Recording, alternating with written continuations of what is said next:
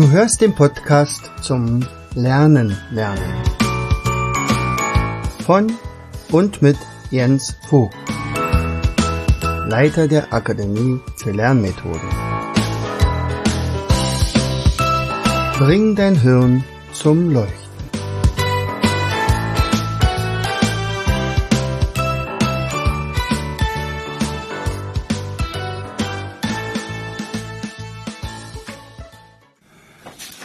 Hallo und herzlich willkommen zu einer weiteren Episode unseres Podcastes Bring dein Hirn zum Leuchten. Hier ist wieder dein Jens und ich freue mich, dass du eingeschaltet hast.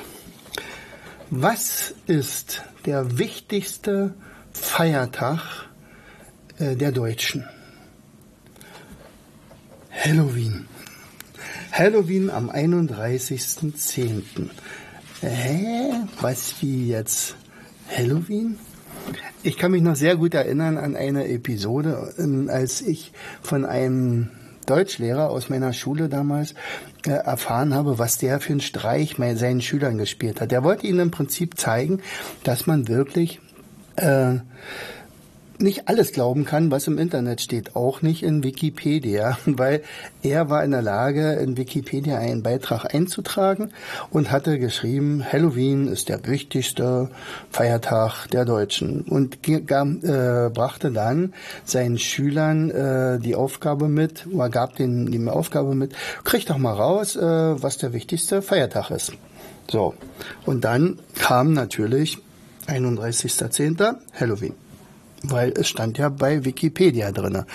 Er hat natürlich den, also diesen Beitrag natürlich am gleichen Tag dann noch gelöscht, aber er wollte bloß mal gucken, wie seine Kinder reagieren. Ich glaube, das war damals eine sechste Klasse und äh, siehe da, alle fielen praktisch drauf rein.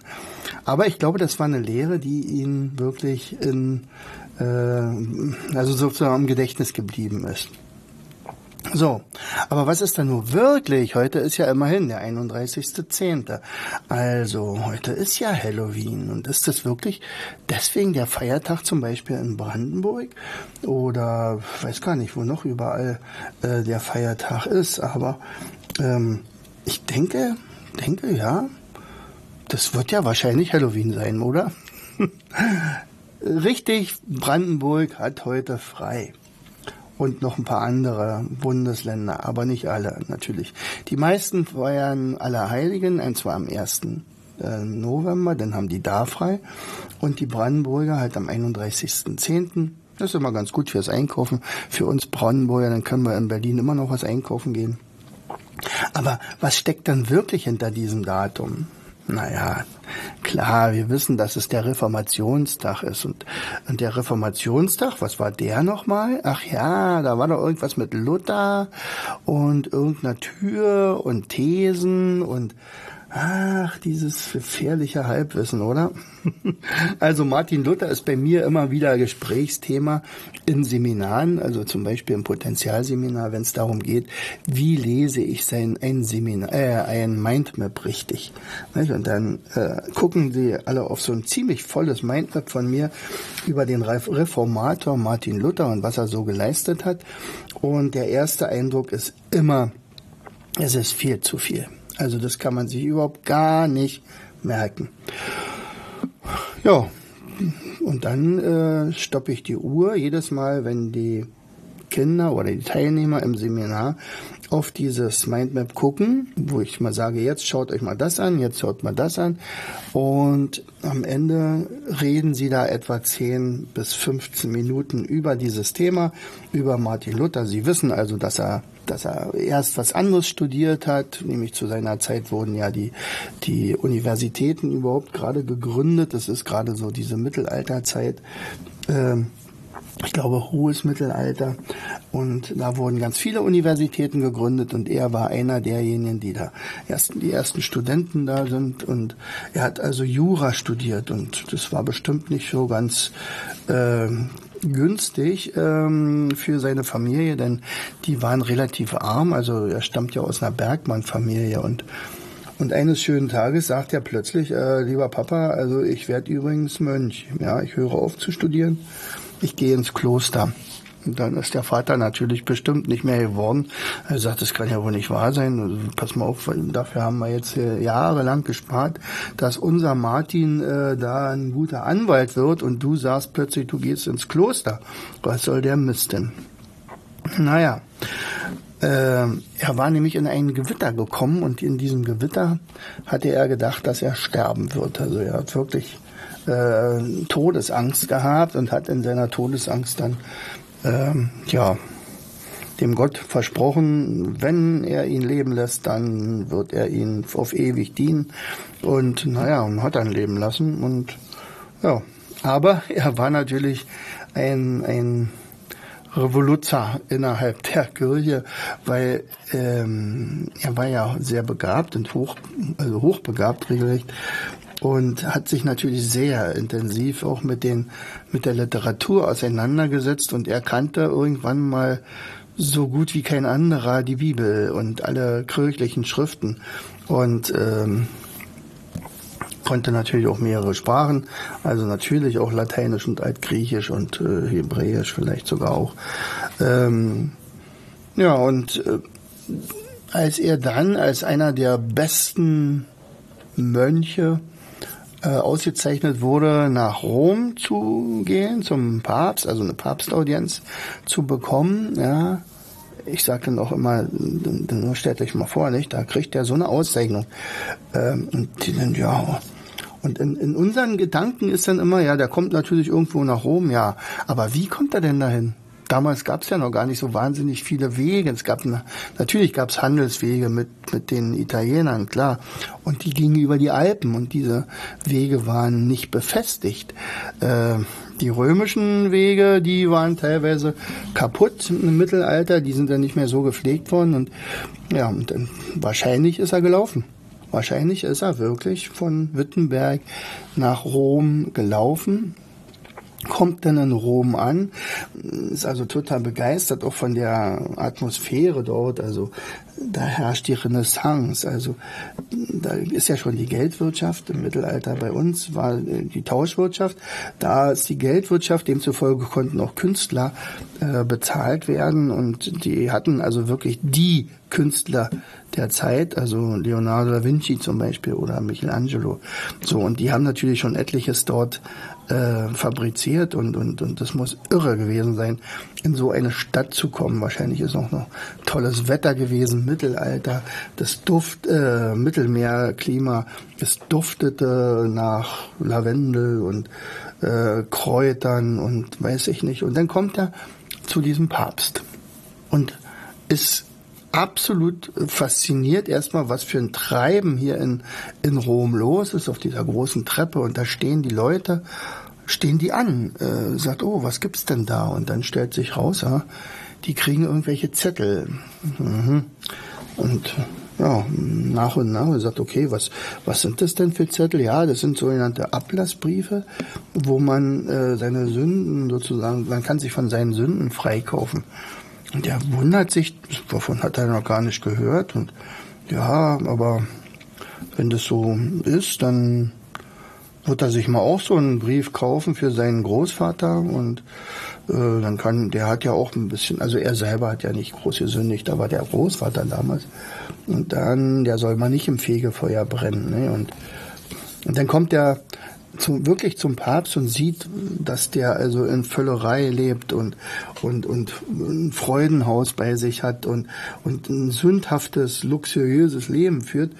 Und, er, er versteht die Welt nicht mehr.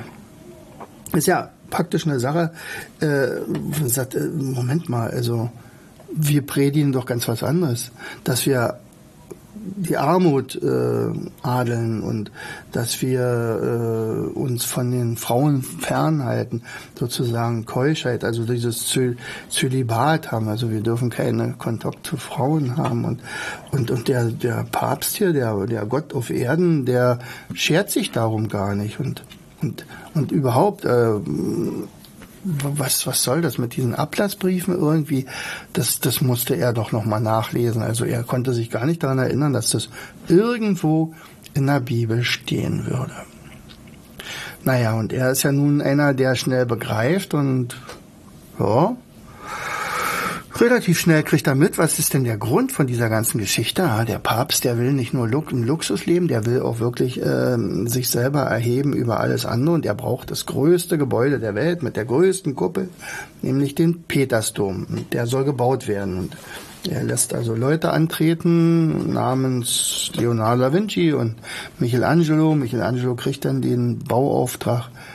Äh, der aber sagt, also das kostet aber richtig viel Geld und so viel Geld hätte denn der Papst dann wohl doch nicht. Und auch äh, der Fugger zu seiner Zeit hat ja damals auch den Papst sehr gestützt, aber also von dem hat er nur auch nicht so wahnsinnig viel zu erwarten gehabt, weil es war jetzt kein Krieg oder keine Machtsache, sondern er wollte einfach nur ein Haus haben, so ein besonderes.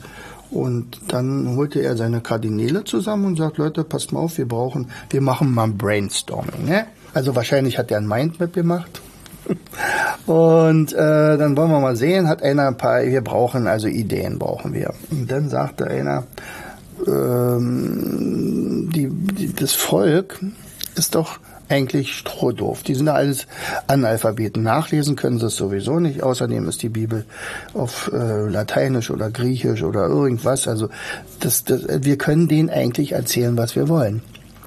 Und wir sagen einfach, jeder, der uns Geld gibt, der kriegt dafür ein Zertifikat, also einen sogenannten Ablassbrief, den, äh, mit dem er sozusagen die eine oder andere Sünde wegkaufen kann. Das macht man ja heute noch mit äh, Abgaslizenzen. Äh, Nicht? Also ich dafür, ne, dafür gebe ich dem anderen Geld und dann, wenn der da weniger und so weiter. Naja, das ist eine andere Sache. Aber Ablasshandel, ja, diese Geschichte, ähm, florierte erstmal, war der Plan, ich glaube, das sollte eher die Reichen betreffen. Nicht? Also die hatten ja Geld, von denen wollte er das Geld äh, im Prinzip nicht geschenkt haben, sondern ja, wir, wir verkaufen dir dazu sozusagen diese, diese Ablassgeschichte. Und äh, das ist ja nun auch damals im Mittelalter auch in, in Rom und dann nachher später in den anderen Ländern so gewesen, dass also die Herrscher äh, ja Leibeigene hatten. Und mit den Leibeigenen, die galten ja nicht als vollwertige Menschen. Also man konnte die misshandeln, man konnte die schlagen, man konnte die aber auch töten, äh, wenn sie irgendwie vielleicht gestohlen haben oder irgendwie sowas. Oder sie haben sich mit jemandem, mit einer Frau eingelassen, wenn es ein Mann war oder umgekehrt. Ähm, dann konnte man die töten und äh, ja, und nun ist man ja, ja ein bisschen über dem Gesetz, nicht als reicher oder als wohlhabender äh, Mensch. Und naja, aber andererseits, es gibt schon dieses Gesetz oder dieses Gebot, du darfst nicht töten. So, also was machen wir denn? Du ist so eine Zwickmühle für den Pfarrer oder den Priester oder den ja, Klostervorsteher was machen wir nun mit so einem Reichen? Er sagt, naja, pass auf, gibst du mir so und so viel Taler und dann sei dir deine Sünde vergeben. Ja, du kriegst dafür auch ein Zertifikat. Ähm, und wenn du mal stirbst, dann äh, zeigst du es dann Petrus da oben an der Himmelspforte und dann wird ein bisschen weniger im Fegefeuer verbracht. Nicht? Und äh, kann auch sein, dass es dir ganz und gar erlassen wird, je nachdem, was du bezahlst. So, und das hörten dann die Armen, an die wahrscheinlich erstmal gar nicht gedacht wurde. Und dann sagt, haben die sich aufgelehnt und gesagt, ey, ist ja klar, die Reichen, die kriegen wieder das ganze Geld, äh, die, die ganzen Sünden erlassen, aber wir, wir müssen für alles da, da, daherhalten, nicht? Und, und wir werden bestraft. Wie immer. Also das zieht sich so durch, durch unsere Geschichte. Und dann sagten dann die Ablasshändler, jo, also, im gewissen Grad können wir euch auch so eine Ablassbriefe machen. Damit hatten die gar nicht gerechnet. Es war übrigens auch erst nur möglich, weil nämlich vor 50 hm, Jahren vorher ein gewisser Johannes Gutenberg den Buchdruck erfunden hatte. Hm. Und das war eines der äh, lukrativsten Geschäfte, die der Gutenberg haben konnte, weil der hat faktisch im Schichtbetrieb äh, Ablassbriefe gedruckt, also kopiert, wenn man so will. Ne? Und das war ein super Geschäft für ihn. Ja, er wurde auch richtig reich dadurch.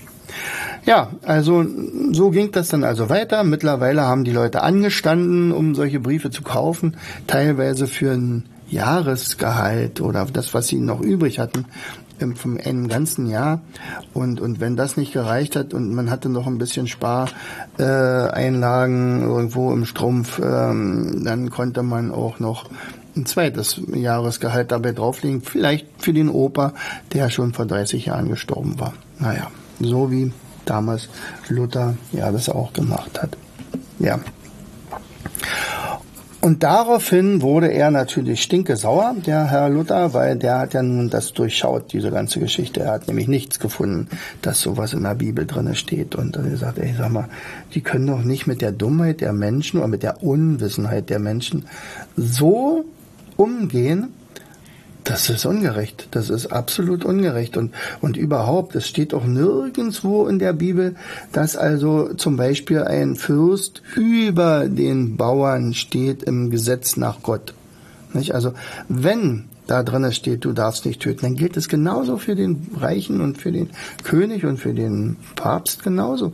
Das, das, das gibt keinen Unterschied dazwischen. Naja, und so.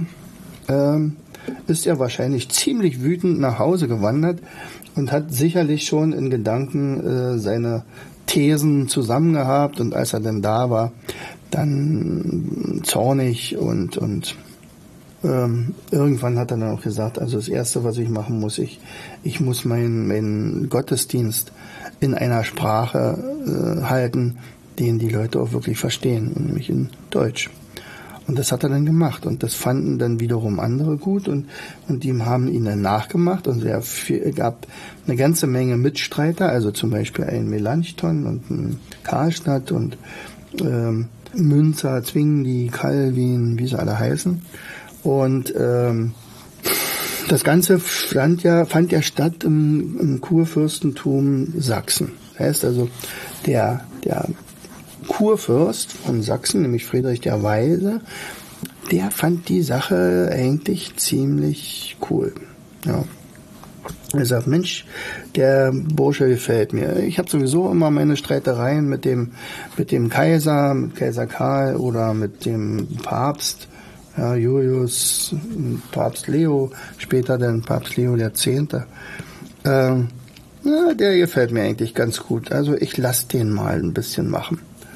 So, und äh, aber Martin Luther hat ja nicht aufgehört zu nachzudenken und irgendwann hatte er nämlich, nicht irgendwann, sondern am 31. Oktober, und jetzt kommen wir zu, Datum, dem Datum, nämlich äh, diese 95 Thesen an die Wand, also an die Tür der Kirche zu Luttenberg genagelt.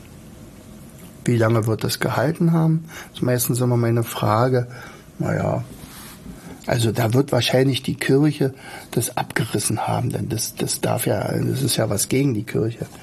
Wie gesagt, ja, es hat wirklich nicht lange gehalten, also gehangen, aber wahrscheinlich haben das seine Freunde abgemacht, weil die haben gesagt, das ist so wertvoll und das ist so revolutionär, so reformatorisch oder reformistisch, wie auch immer man sagen will, dass das die ganze Welt wissen muss. Und das, die brachten nun auch diese Thesen zu einer Druckerei.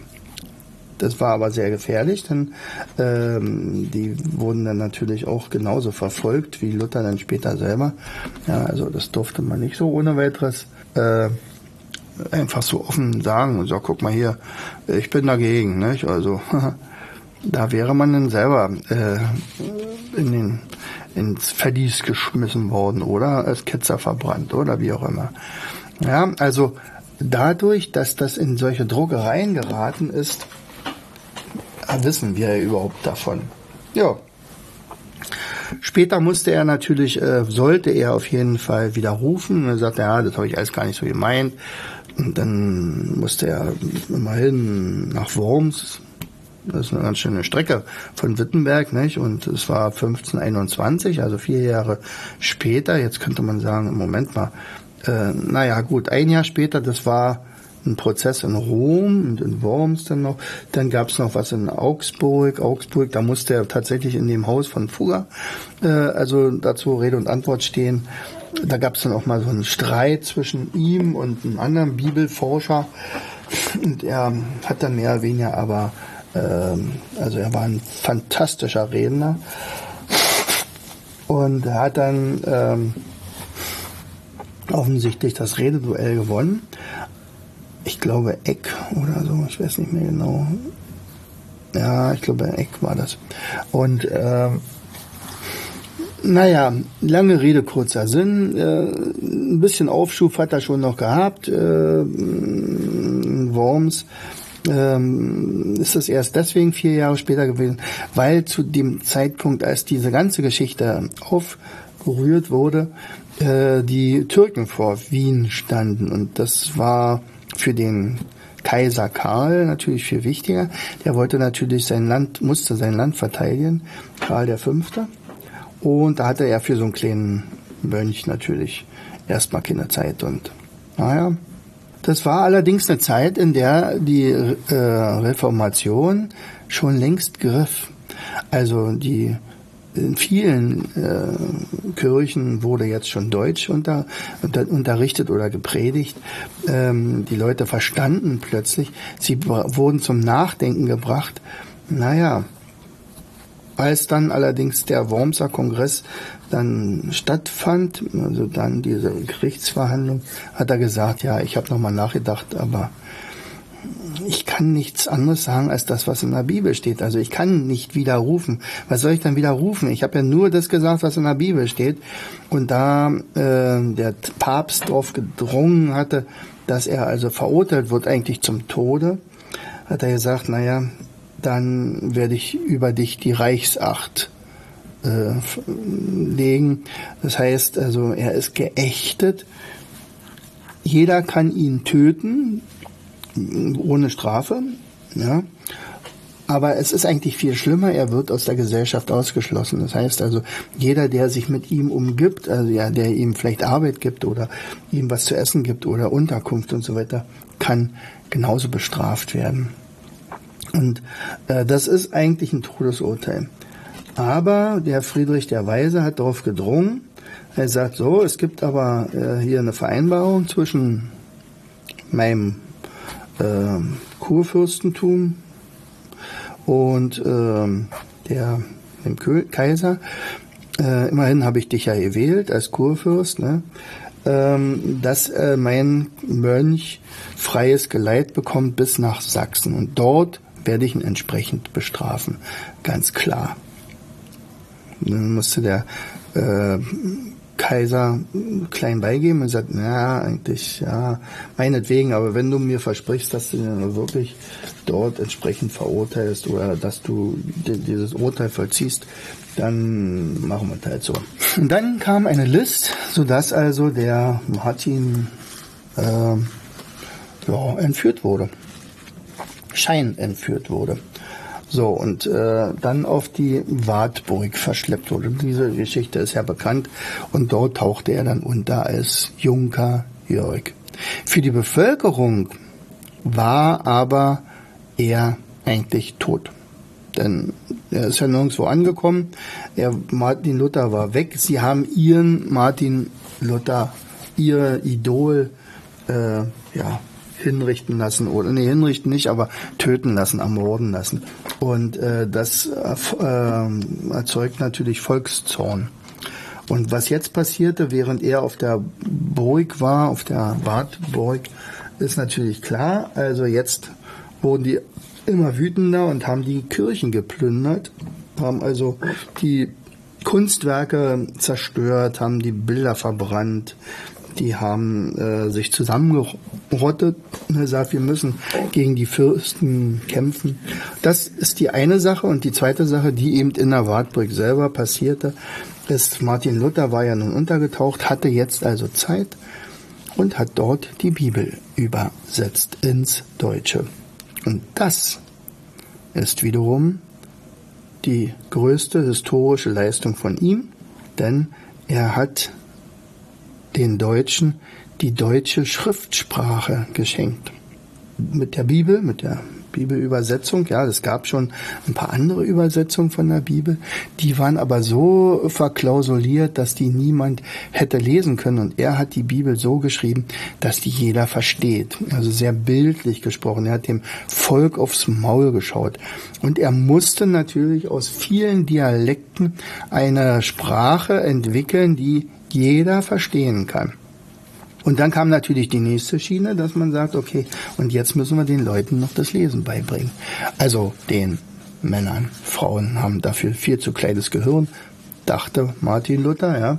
Er war übrigens auch ein absoluter Judenhasser, also der war ein Antisemit vom Feinsten, also er ist sehr streitbar, dieser Bursche gewesen. Und er selber hatte natürlich auch eine Frau, also die Katharina von Bora. Äh, und ähm, die war genauso klug und ließ sich nicht die Butter vom Brot nehmen. Und mit der hatte er ja sogar sechs Kinder. Muss man sich mal vorstellen, als Mönch, ne? Als Mönch heiratet er die Katharina von Bora, als die eine Nonne war. Und er hat also natürlich das Zölibat gebrochen, weil er hat sich einfach nicht mehr an die Regeln gehalten. So, und während er also dafür gesorgt hat, dass also das erste Buch entsteht in Deutsch, was nachher unglaublich viele gelesen haben und auch seine Schriften, äh, wird sich also die Katharina darum bemühen, dass die Frauen lesen lernen. Denn tatsächlich konnten auch Frauen klug sein. ja, denn sie selber war auch eine recht kluge Frau. So, naja, also der Bauernkrieg brach dann aus. Das ist eine Sache, das war 1525, das war ein sehr schlimmes Jahr. Es gab ganz, ganz viele Tote ich weiß nicht genau, ich glaube 100.000 und von den 100.000 sind 95.000 Bauern gewesen. Das heißt also, die waren einfach zu schlecht bewaffnet. Waffnet. Die konnten nicht gegen dieses Fürstenheer gewinnen. Das ging gar nicht, weil die sind hochgerüstet gewesen. Die hatten ganz andere Waffen äh, äh, und, und vor allen Dingen äh, Panzer. Es ist ungefähr so, als wenn man, also Rüstung, ne? also als wenn man äh, mit einem Beil gegen einen Panzer kämpft. So ungefähr muss man sich das vorstellen. Die hatten keine Chance. Und die haben dann auch verloren. Äh, das ist auch eine Sache, wo Luther gesagt hat, das habe ich nicht gewollt. Ich habe auch nicht vorgehabt zu sagen, also pass mal auf, die Hierarchie Fürsten und Bauern äh, muss weg, weil die Bauern sind zu dumm für solche Herrschaftssache. Also die, das kann man nicht machen. Also wir müssen schon gucken, dass wir von einigermaßen klugen und, und intelligenten Leuten regiert werden. Und naja, er ist dann auch zum Schluss ein bisschen ruhiger geworden. Gestorben ist er übrigens im gleichen Ort, wie er geboren ist, nämlich in Eisleben, und zwar mit 62 Jahren. Das, was ich jetzt hier in ins Mikrofon ähm, gesprochen habe, das ist ungefähr das, worüber denn die Teilnehmer im Seminar reden können. So viel. Ja. Bei mir sind es jetzt auf meiner Uhr knapp 20 Minuten oder 27 Minuten. Ähm, und trotzdem haben sie nur fünf Minuten auf dieses Mindmap geguckt, wo genau das alles drinne steht. Also, dass er Augustinermönch war, dass er das Zölibat gebrochen hat, dass sein Vater Bergmann war, dass er, wie er zu dieser Reformation, zu diesem Gedanken kommt, dass er also gepredigt hat, Freiheit und, und Verantwortung, man ist für sich selber zuständig und Gnade und vor allen Dingen der Glaube, er ist gegen Luxus und Gewalt. Deswegen war er ja auch gegen den Bauernkrieg dass er die sprachgewaltige Lutherbibel gesetzt hat. Übrigens nicht aus dem Lateinischen, wie viele denken, sondern aus dem Altgriechischen. Und dann verwirre ich die Leute. Wenn ich so eine kleine Stories noch so zwischendurch erzähle, wie lange hat er dafür gebraucht, um das Neue Testament zu übersetzen? Und dann denken die alle drei, vier, fünf Jahre. Und in Wirklichkeit waren es zehn Wochen. Allerdings hat er das nicht alleine gemacht, sondern zum Beispiel ein gewisser Melanchthon, der ja auch hochbegabt war und ein absolutes Sprachgenie, hat ihm dabei ordentlich geholfen und der Karstadt sicherlich auch. Naja, also, so viel zum Thema Reformationstag. Und jetzt bist du ein bisschen schlauer und tatsächlich ist der 31.10., also nicht unbedingt immer nur der Halloween-Tag, an dem es Süßes oder Saures gibt, sondern tatsächlich auch deswegen Feiertag, weil er daran erinnert, dass wir die deutsche Schriftsprache bekommen haben, nämlich über Martin Luther, der übrigens als einer der größten Deutschen äh, gilt. Ja. Gutenberg ist der Mann des Jahrtausends zum Beispiel, hat alles, was irgendwie ineinander zu tun. Und es ist doch schön, wenn man sich in der Geschichte ein bisschen auskennt. Ja. Über Halloween könnte man ja auch mal reden. ja, aber das machen wir heute nicht. Also heute Reformationstag. Herzlichst, euer Jens. Du hörtest den Podcast Das Lernen lernen. Bring dein Hirn zum Leuchten. Von und mit Jens Vogt, Leiter der Akademie für Lernmethoden. Gerne lade ich dich ein, uns auf unserer Seite zu besuchen. Klicke einfach auf